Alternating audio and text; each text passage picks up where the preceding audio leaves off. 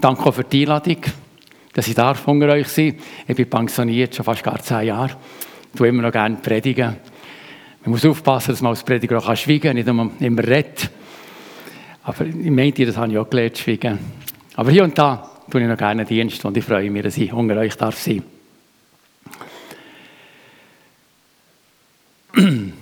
Jesus, oder Jesus, ja, das ist noch ein Fehler gesehen, Jesus unvergleichlich, das ist der Predigtstitel von heute Morgen.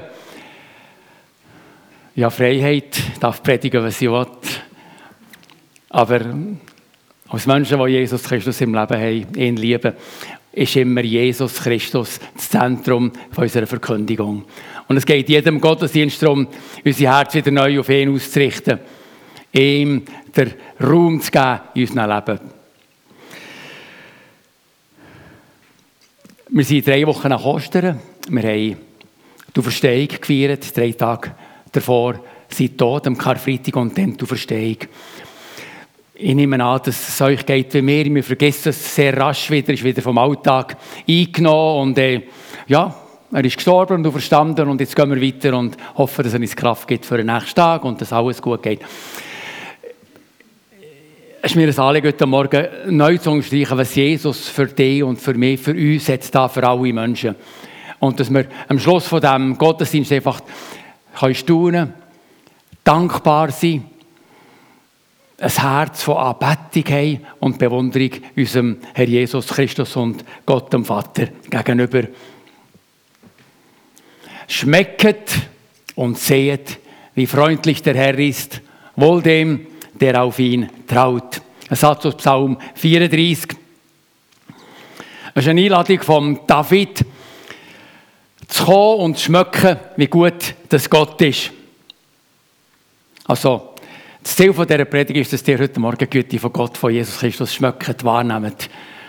Und an dem könnte man dann am Schluss den Ertrag von dieser Predigt messen, ob ihr erfüllt seid von der Liebe und Güte von Gott. Natürlich werden wir dann berührt und schmecken wir seine Freundlichkeit, wenn wir auf ihn schauen. Seine Hingabe für uns Menschen, sein Opfer am Kreuz von Golgatha. Und das zu betrachten, sein Tod und seine Auferstehung und in der Gemeinschaft mit ihm zu sein, das bringt immer wieder Auferbauung und Glaubensstärkung. Der Apostel Paulus hat gesagt, ein bekanntes Wort, denn ich hielt es für richtig unter euch nichts zu wissen als allein Jesus Christus, ihn, den Gekreuzigten. Man nimmt da, dass er kurz vorher in Athen predigt hat, dem Hotspot von der Philosophie und vom Wissen der Menschen. Und er hat dort eine geniale Predigt auf dem Aeropag gehabt. Und noch heute staunen wir ab der Weisheit von Paulus. Aber mir sagt eigentlich, hat die Predigt dort, in all dieser Weisheit und in all diesem Verständnis von der Kultur und von der griechischen Kultur, letztlich wenig bewirkt und in Athen ist nie eine Gemeinde gegründet worden. Und dann ist er weiter auf Korinth gegangen. Und in Korinth sagt er, unter euch kann ich nur noch eins wissen. Christus, Jesus Christus. Und zwar der Kreuzigt.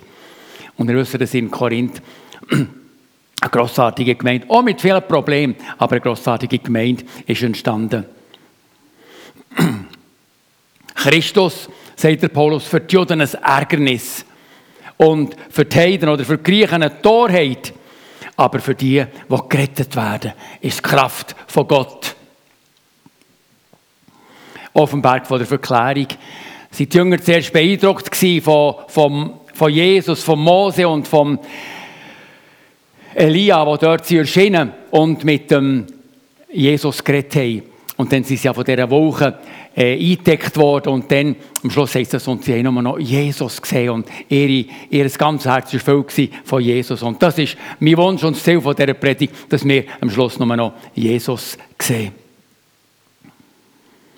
Jesus und im Besonderen natürlich Jesus am Kreuz und der verstandene Retter. Nicht für nichts hat Jesus im Abendmahl, und das ist ja fast das ist interessant, dass Jesus sagt, das tut zum Gedächtnis an mich. Jesus will selber, dass wir, seine Jüngerinnen oder seine Freunde und Freundinnen, seine Nachfolger, an ihn denken. Und immer, wenn wir das Abendmahl feiern, soll das eine Zeit sein vom Nachdenken, vom sich bewusst machen, was er für uns hat da. Das tut zu meinem Gedächtnis. Denn Jesus geht für die Menschen, für dich und für mich ist er durch die Hölle gegangen, wenn man das so darf sagen. Und sogar der ungerechte Pilatus muss sagen, wo der Jesus vor ihm steht und gegen all die ungerechtfertigten Anklagepunkte, die gegen ihn vorgebracht werden, Jesus sich nicht wehrt und nicht verteidigt, das einfach stehen. Und der Pilatus, er weiss im Herzen, der Jesus, der ist unschuldig, da ist nichts an seinen Händen oder da ist kein Flecken an dem, an dem Mensch. Er, er knickt allerdings dann ein vor den Juden, vor diesen maßgebenden Männern, die dort das ganze Geschehen orchestriert haben. Aber er sagt, schaut, was für ein Mensch, was für ein Mensch ist der Jesus. Die Liebe Jesus vor Augen führen. Uns den Geruch von der Liebe von Gott wahrnehmen, heute Morgen. Das zu erkennen wird uns beflügeln und auch Kraft geben für die kommende Woche. Ich möchte noch kurz erwähnen, dass die Historizität, also die Geschichtlichkeit von Jesus, nicht nur in der Bibel quasi bezeugt wird, sondern dass es so einfach die Literatur gibt, also säkuläre Literatur, Geschichtsschreiber, die von dem Jesus geschrieben haben. Unter anderem sagt der Justin, es war ein Märtyrer, ein Christ, der um das erste Jahrhundert herum hat geschrieben, dass vom Tod von dem Jesus kann in der römischen Geschichtsschreibung gelesen werden kann. Leider ist äh, das Dokument verloren, ich kann das heute nicht mehr nachlesen, aber dort wird bezeugt von einem maßgeblichen Mann, dass Jesus Christus äh, wirklich ist am Kreuz von Golgatha gestorben, dass der Pilatus seinen Tod hat verursacht. Und dann gibt es noch äh, das Testimonium Flavianum, äh, jüdischer Geschichtsschreiber, aber kein Nachfolger von Jesus war, der schreibt, das möchte ich Ihnen vorlesen, er schreibt um das Jahr 93 von dem Jesus, er ist kein Christ geworden, er ist ein Jod, aber stark vom, von den Römern geprägt. Und er sagt, um diese Zeit lebte Jesus, ein weiser Mann, wenn man ihn überhaupt einen Menschen nennen darf. Das ist übrigens der Flavius Josephus. Er vollbrachte nämlich ganz unglaubliche Taten und war der Lehrer aller Menschen, die mit Lust die Wahrheit aufnahmen. So zog er viele Juden und auch viele Heiden an sich. Dieser war der Christus. Und obgleich ihn Pilatus auf Betreiben der Vornehmsten unseres Volkes zum Kreuzestod verurteilte, wurden doch seine früheren Anhänger ihm nicht untreu. Denn er erschien ihnen am dritten Tag wieder lebend, wie, äh, wie Gott diesen Propheten gesandt hat und dieser tausend wunderbare Dinge von ihm vorhergesagt hatten. Und bis auf den heutigen Tag besteht das Volk der Christen, die sich nach ihm nennen, fort.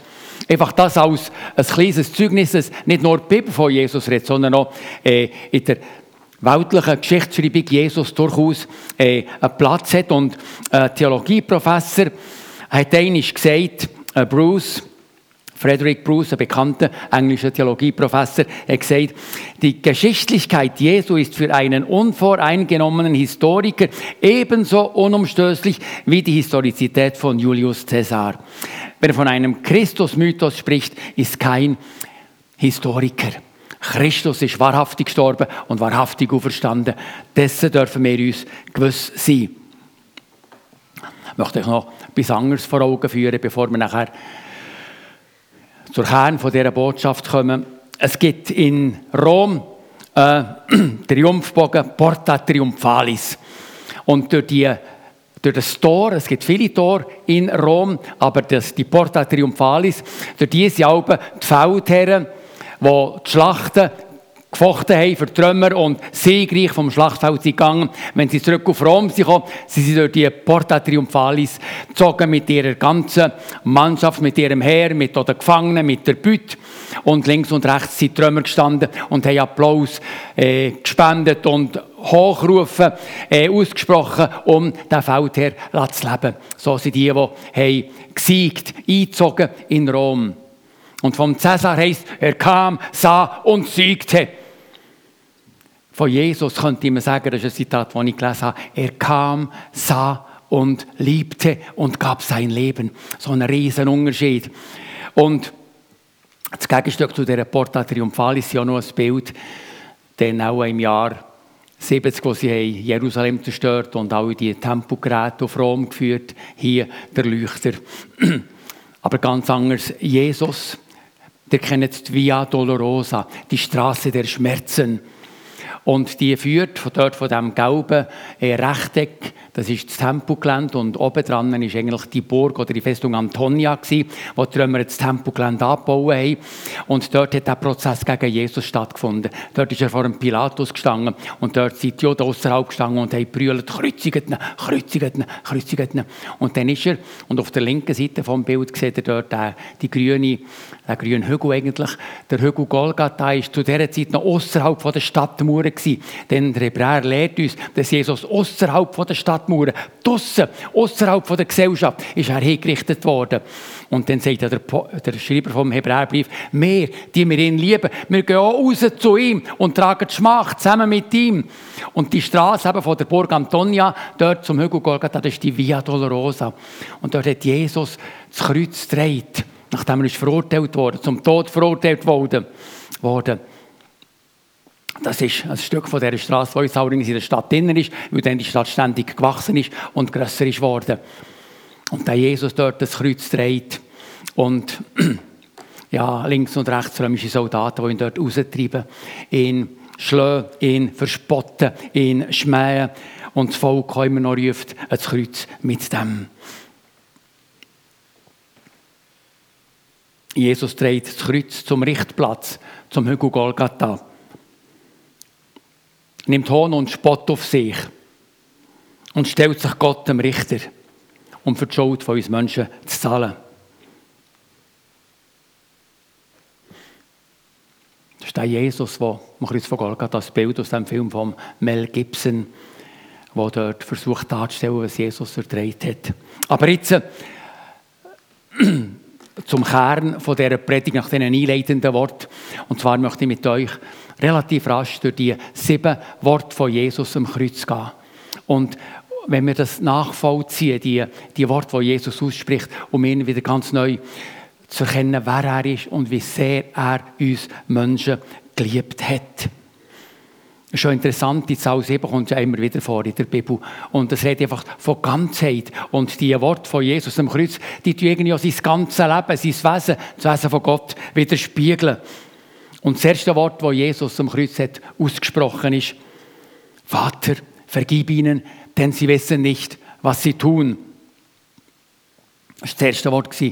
Und zuerst sollte man immer eigentlich das Wichtigste sagen. Und das ist wahrscheinlich auch das bedeutungsvollste Wort, das Jesus am Kreuz ausgesprochen hat. Vater, vergib ihnen.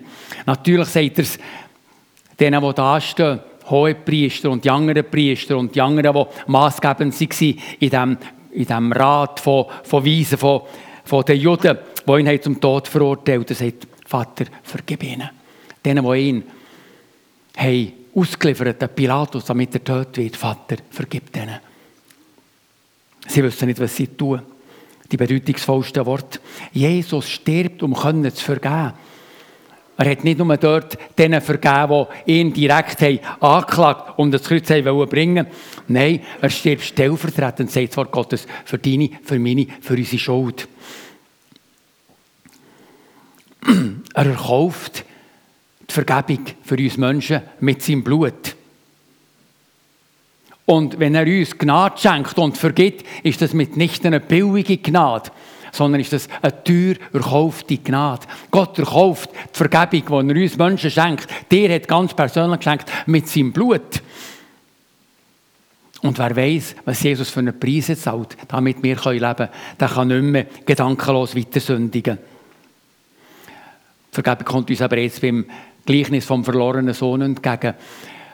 Dort der junge Mann, der das Leben in die eigenen Hände nimmt und genug hat vom Vater und genug hat von den Ordnungen, die daheim waren und sagt, jetzt will ich endlich leben nach Lust und Laune und es dann abholt. Und der Name vom Vater verunehrt und, und das Geld verprasst und wahrscheinlich hat dort der ganze Wieler oder das Dorf von dem Sohn geredet, der am Vater so viel Schmach und Unehr antut.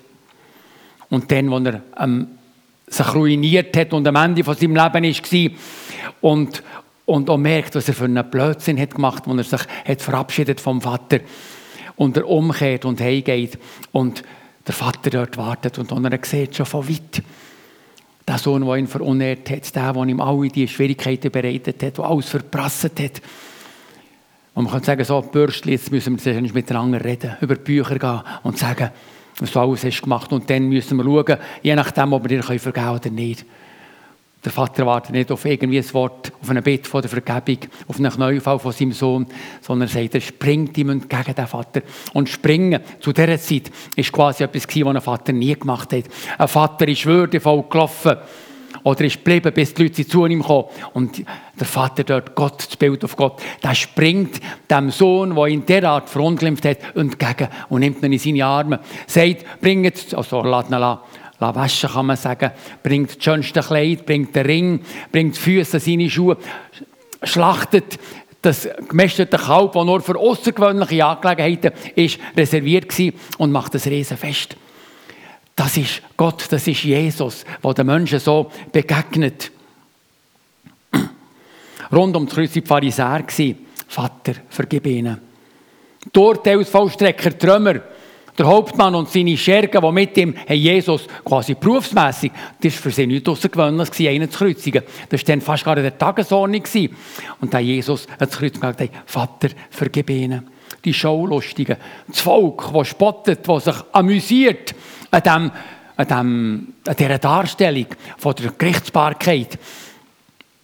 Vater, vergib ihnen. Der Petrus ist dort, wo er verleugnet hat. Vater, vergib ihm. Die Jünger sind dort, wo alle geflohen sind, alle davon gesprungen sind. Jesus sagt, vergib ihnen. Und vor dem geistlichen Auge von Jesus ist die ganze Menschheit gestanden. Bist du und bist ich gestanden. Und jetzt könnte man da sagen, könnte man anfangen, geschichtliche Figuren aufzählen. Von den strübsten Mörder und Volksverbrecher und Völkermörder bis somit zu dir und zu mir, Vater, vergib. Es ist eigentlich nicht zu fassen, was in diesen Worten ist, Vater, vergib ihnen. Da ist nichts, keine Schuld zu gross, die nicht könnte vergeben werden, weil der Sohn von Gott am Kreuz ist gestorben. Und sagt, Vater, vergib ihnen, sie wissen nicht, was sie machen. Die Vergebung, wer die annimmt und wenn seine Schuld blutrot ist, er darf werden, weiß wie Schnee, erfahrt Vergebung. Das erste Wort von Jesus am Kreuz, Vater, vergib ihnen. Das zweite Wort. Ich sage dir, heute noch wirst du mit mir im Paradiese sein. Am Kreuz wird Jesus gelästert, verspottet, verhöhnt. Davon ist er geschlagen worden, angespäut worden mit einer Dornenkrone gekrönt worden. Vorgängig hat er noch 40 Peitschenhiebe eingesteckt. Wir wissen, dass die so mit Knochen eingewobenen äh, Seile waren, die nachher auf dem Rücken aufgeschlagen sind und den ganzen Rückenwund gemacht haben. Und sogar ein Mitverurteilter kann den Zynismus nicht unterlassen. Und das heißt, einer der Verbrecher, die neben ihm hingen, verhöhnte ihn. Bist du nicht der Messias? Dann helft dir selbst und uns. Der andere verteidigt Jesus. Interessant. Wir bekommen, was wir verdient haben, aber dieser Jesus ist unschuldig. Und dann richtet der Verbrecher, der Terrorist, würde ich mal sagen, das war sicher ein Mörder, der römische Soldaten wahrscheinlich umgebracht hat, vielleicht war es ein Zelot, sagt er, der Mann, der, der an für sich keinen Respekt vor dem Leben hatte, aber irgendwo Jesus am Kreuz sehen und dort wie er das Leid, die Qual, der Hohn und der Spott trägt, berührt sein Herz so tief, dass er wahrnimmt, das ist nicht einfach irgendeiner, der ist unschuldig. Sagt er, wir bekommen, was wir verdient haben, aber dieser Jesus ist unschuldig. Denk an mich, wenn du in dein Reich kommst. Und dann postwendend Jesus. Jesus sieht ins Herz der Menschen und er sieht, wie aufrichtig der Mann ihm begegnet und dass er auch weiss, was wir verdienen, das ist gerechtfertigt. Wir sterben zu Recht. Wir bekommen die Strafe, die wir verdient haben. Aber der Jesus, der stirbt unschuldig. Auf den Spötter geht Jesus nicht ein. Aber einem Aufrichtigen lässt es Gott gelingen. Jesus droht am Kreuz nicht mit der Hölle, sondern er tut die Tür ins Paradies auf. Mit seinem Tod stößt er die Himmelstüren auf. Und der Erste, der darf ins Reich Gottes, neutestamentlich, ist ein Mörder. Das ist einfach unglaublich. Das ist Jesus. Das ist unser Herr. Das ist Christus. Er, der Anwalt der Schwachen. Er stirbt nicht für die Gerechten, für die Tüchtigen. Er stirbt für die Ungerechten, für die Sünder, für Menschen wie du und ich, die immer wieder Mühe haben im Leben und immer wieder straucheln und stolpern. Aber weil einer uns vergeben hat, Jesus, stehen wir immer wieder auf und gehen weiter. Gott kommt den Menschen entgegen in Jesus Christus. Heute wirst du mit mir im Paradiese sein. Ein Mörder, der als Erster Vergebung und der offene Himmel zugesprochen überkommt. Das dritte Wort von Jesus. Nach wie vor ist Jesus nicht auf sich konzentriert am Kreuz. Ist nicht wie betäubt von den Schmerzen, vom Hohn, vom Spott. Es begehrt nicht in ihm innen auf, sondern er denkt immer noch an die Leute. Man sieht da die Leute, die stehen um das Kreuz herum. Eine beträchtliche Schar. Seine Gegner, seine Ankläger. Der Pöbel, kann man sagen, das Volk, das sich belustigt, schreit. Und dann sieht er auch seine Mutter, die Jünger, auch ein kleines Grüppli dort unter dem Kreuz. Und Jesus kümmert sich um die Schar der Treuen. Er kümmert sich um seine Gemeinde, er kümmert sich um die und um mich. Die, die mir ihm treu ergeben sind. Ob schon wir alle ja, vielleicht zu denen gehören, die schon sind, davon gelaufen Und er wendet sich an seine Mutter und an Johannes. Wir kennen die Worte. Als Jesus nun seine Mutter sah und neben ihr den Jünger, den er sehr lieb hatte, sagte er zu ihr, das ist jetzt dein Sohn. Und zu dem Jünger sagte er, sie ist jetzt deine Mutter. Bis zum Kreuz war das Verhältnis von Jesus zu seiner Familie recht gespannt. Seine Mutter und seine Brüder wollten sogar einmal rausholen und quasi ihn heimholen damit er nicht noch mehr Aufruhr und Schwierigkeiten anrichtet unter dem Volk dort im Norden oder im Süden von Israel. Aber am Kreuz werden auch die Familienbeziehungen wieder heil.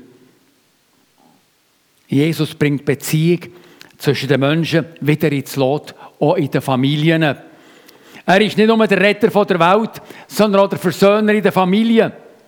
Erlösung hat ihren Niederschlag in der Familie, in den engsten Beziehungen. Wir kennen den Satz, zu Hause muss beginnen, was leuchten soll im Vaterland. Was bis ans Ende von der Erde soll strahlen, das fängt daheim an.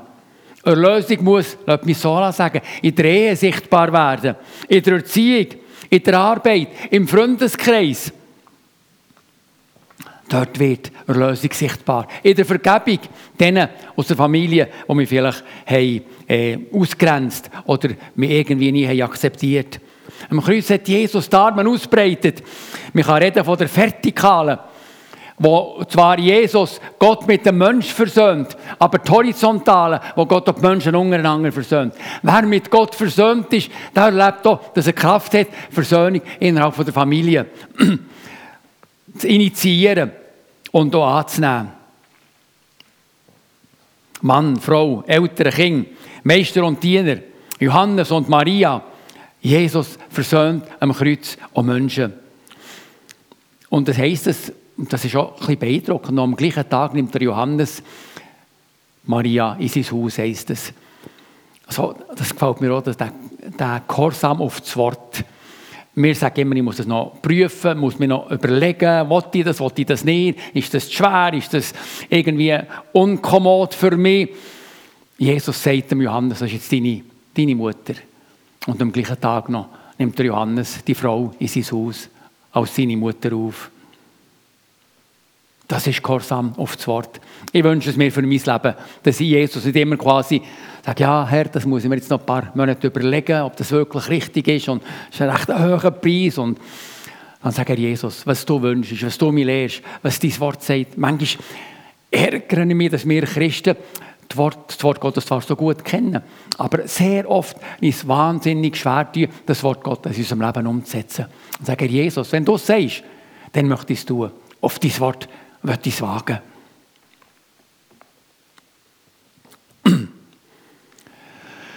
Vierte Wort von Jesus. Jetzt wendet er sich ab von den Menschen, er hat quasi den Dienst unter den Menschen vollbracht. Und jetzt wendet er sich an Gott im vierten Wort. Um die Mittagszeit verdunkelt sich der Himmel. Die Finsternis dauerte drei Stunden. Ein göttliches Strafgericht geht über die Welt. Und wir können jetzt denken, dass Gott sein Zorn über die Menschen ausschüttet. Die, die rücksichtslos, erbarmungslos seinen Sohn ins Kreuz nageln. Jetzt könnte man sagen, Gott zahlt jetzt diesen Menschen zurück, was sie gemacht haben. Jawohl, am Kreuz wird Weltgericht gehalten.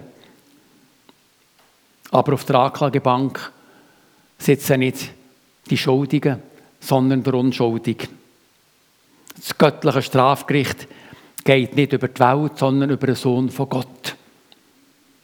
Kein Feuersturm von der Rache Gottes, aber ein Feuersturm, wo Jesus das Leben kostet. Es wird Weltgericht äh, gehalten und Jesus erlebt die tiefst mögliche Einsamkeit. Denn in der Stunde, wo es dunkel ist worden, Dort hat sich Gott von seinem Sohn, der Vater vom Sohn, müssen abwenden. Dort ist die Schuld, die Sünde, alles Üble, alles Schlechte, alles Schmutzige ist dort auf Jesus gelegt worden. Alle Kriminalität, alles Menschenverachtende. Und da könnte ich mir jetzt so wieder eine endlose Liste aufzählen. Alles ist auf Jesus gelegt worden und das Strafgericht vom Himmel ist auf Jesus gefallen. Gott wendet seinem Sohn den Rücken zu. Wird aus dieser Vaterbeziehung, er sagt, ich kann nichts machen, als was mir der Vater lehrt. Und er, der immer auf Gott, der Vater, schaut und auf ihn lässt und sagt, was ihm der Vater sagt.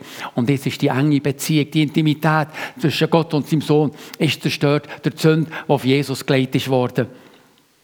Und in die Gottverlassenheit, da schreit jetzt Jesus, Eli, Eli, lema sabachthani. Das heißt, mein Gott, mein Gott, warum hast du mich verlassen? Da wird Jesus im aramäischen Originalton zitiert. Aramäisch ist ja eine Sprache, die dann noch in Palästina oder eben in, in, im Norden von Israel, aber auch im Süden, im Raum Juda, ist gesprochen worden. Das war ein Überbleibsel quasi von der Gefangenschaft dann, äh, bei den Assyrern, wo dann sie Aramäisch gesprochen haben. Und da hat er jetzt in dieser Sprache, die vielen Juden vertraut war. Mein Gott, mein Gott, warum hast du mich verlassen? Und ein paar Gaffer witzeln und meiner rufen wieder Elia. Aber Jesus zitiert Psalm 22. Und ich möchte euch da einen Teil davon vorlesen aus Psalm 22. Dort schreibt es der David, aber es ist eigentlich es ist fast wie er eine Eingebung bekommen über das, was dann der Sohn von Gott wird leiden. Meine Kraft schwindet wie Wasser, das versickert. Und alle meine Knochen sind wie ausgerenkt. Das, was man am Kreuz erlebt, wenn man dort stirbt. Mein Herz verkrampft sich vor Angst und meine ganze Kraft ist dahin, verdorrt wie eine staubige Tonscherbe. Die Zunge klebt mir am Gaumen du lässt mich im Tod versinken. Eine Meute böswilliger Menschen umkreist mich, gierig wie wildernde Hunde. Hände und Füße haben sie mir durchbohrt. Ich kann alle meine Knochen zählen. Sie aber starren mich schadenfroh an.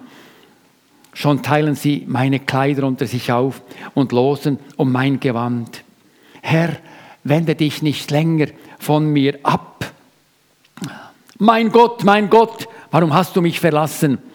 Jesus war am Ende. Er hätte nicht mehr können. Im Hebräer Kapitel 5 lesen wir, Jesus hat mit lauter Stimme und unter Tränen Gebete und Bitten vor den gebracht, der ihn aus dem Tod retten konnte. Und er ist erhört und aus seiner Angst befreit worden, denn ich darauf verstehe. Aber das ist, was Jesus am Kreuz hat durchgemacht. Mein Gott, mein Gott, das ist das Schlimmste, was einem Menschen widerfahren kann, wenn er von Gott verlassen ist. Etwas Traurigeres, Schwierigeres, Hoffnungsloseres gibt es nicht.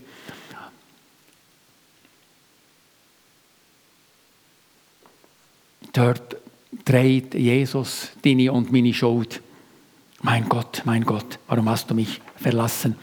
Das fünfte Wort.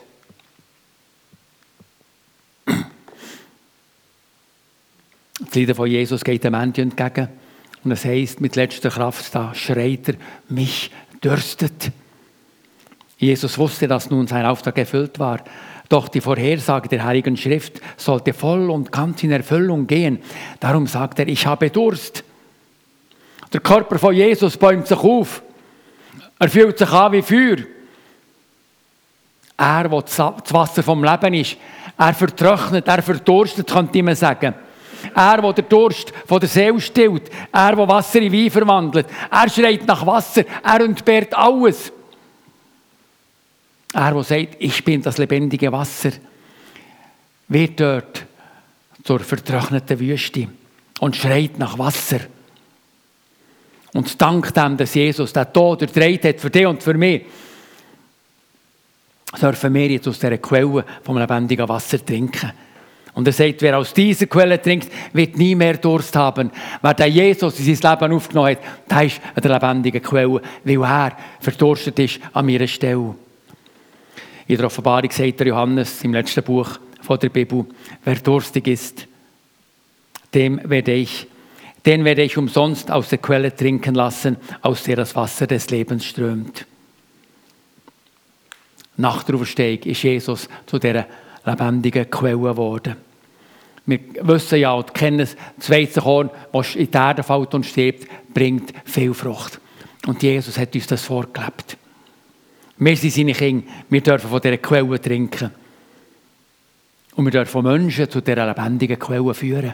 Das ist eigentlich auch unser Auftrag. Notleidende, Kranke, Sterbende. Jesus gibt Lebenswasser. Und das ist eigentlich unser Auftrag, auch den Menschen zu sagen, wo sie Lebenswasser bekommen.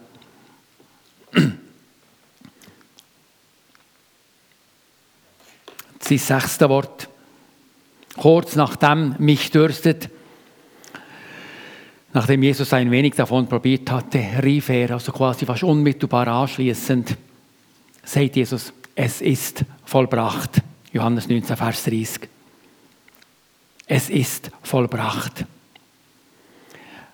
Mir sagt der Kaiser Augustus, hat auf dem Sterbebett ausgerufen, habe ich meine Rolle gut gespielt. Nun, so klatscht Beifall, denn die Komödie ist zu Ende. Das ist der Augustus gewesen. Ganz anders Jesus. Ganz anders Jesus. Es ist vollbracht. Und das ist ein Wort aus dem Psalm 22, das ich ebenfalls möchte vorlesen möchte. Denn er hat den Hilflosen nicht verachtet. Über sein Elend ging er nicht hinweg. Nein, Gott wandte sich nicht von ihm ab, sondern hörte auf ihn, als er um Hilfe schrie. Herr, jetzt habe ich allen Grund, dir von der großen Gemeinde ein Loblied zu singen. Was ich dir in meiner Not versprochen habe, löse ich nun ein. Alle, die Ehrfurcht vor dir haben, sind meine Zeugen. Die Armen sollen sich wieder satt essen. Alle, die nach dem Herrn fragen, sollen ihn loben. Euer Leben lang dürft ihr euch daran freuen. Auch in den fernsten Ländern werden Menschen Gott erkennen und zu ihm umkehren. Ja, alle Völker werden sich vor ihm niederwerfen. Denn der Herr ist König. Er herrscht über alle Nationen. Auch die Großen dieser Erde müssen vor ihm niederfallen. Sie, die immer mehr als genug zu essen hatten. Ja, vor ihm werden einmal alle Menschen ihre Knie beugen, alle Sterblichen, denen das Leben zwischen den Fingern zerrinnt. Die kommenden Generationen werden ihn oder ihm dienen. Einer wird dem Nächsten erzählen. Selbst die Menschen, die nicht oder noch nicht geboren sind, werden von seinen gerechten Taten hören. Und man wird sagen, der Herr hat es vollbracht. Ostitat aus dem Alten Testament. Jesus hat im Sterben Beziehung zwischen Gott und Menschen wiederhergestellt.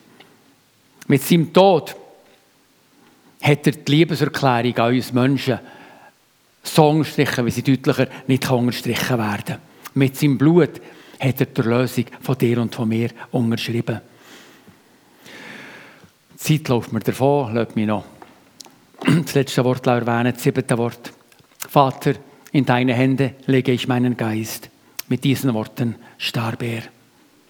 Der Kopf fällt auf den Brustkorb, der Herzschlag verstummt, der Kreislauf stoppt der Gottessohn ist gestorben. Aber davor hat Jesus seinen Geist in die Hände von Gott gelegt. Man sagt, eigentlich hätte er nicht können umgebracht werden. Er hat selber das Leben abgelegt. Freiwillig ist er in den Tod gegangen und legt seinen Geist in die Hände von Gott. Und wisst ihr, das Wort Vater in deine Hände lege ich meinen Geist ist schon tröstlich im Blick auf unseren eigenen Tod. Wer Jesus im Leben vertraut, erfahrt auch am Ende von seinem Leben Gelassenheit und Frieden. Herr, in deine Hände kann ich meinen Geist legen, auch wenn der Körper stirbt. Aber mein Geist, mein innerer Mensch wird weiterleben mit dir. Gottes Liebe trägt durch den Tod durch, weil Jesus für uns in den Tod ist gegangen. Er hat den Tod besiegt, er hat alles vollbracht. Er hat seine Kinder, die und mich, mit den Kleidern der Gerechtigkeit bekleidet. Wer dem Jesus vertraut, der erfahrt auch im Tod, dass seine Liebe uns durchträgt. Darum dürfen Gotteskind in grossem Frieden auch einschlafen, von dieser Welt gehen, weil Jesus alles gemacht hat. Im Tod fallen wir in die Liebesarme von Gott. Das wollen wir uns nie rauben.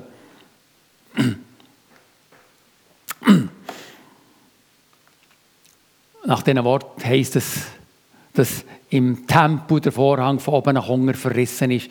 Der Vorhang hat quasi das Heiligtum vom Allerheiligsten getrennt. Er hat quasi den Weg zu Gott zugemacht und nur der Hohepriester hat im Jahr hinter den Vorhang dürfen gehen.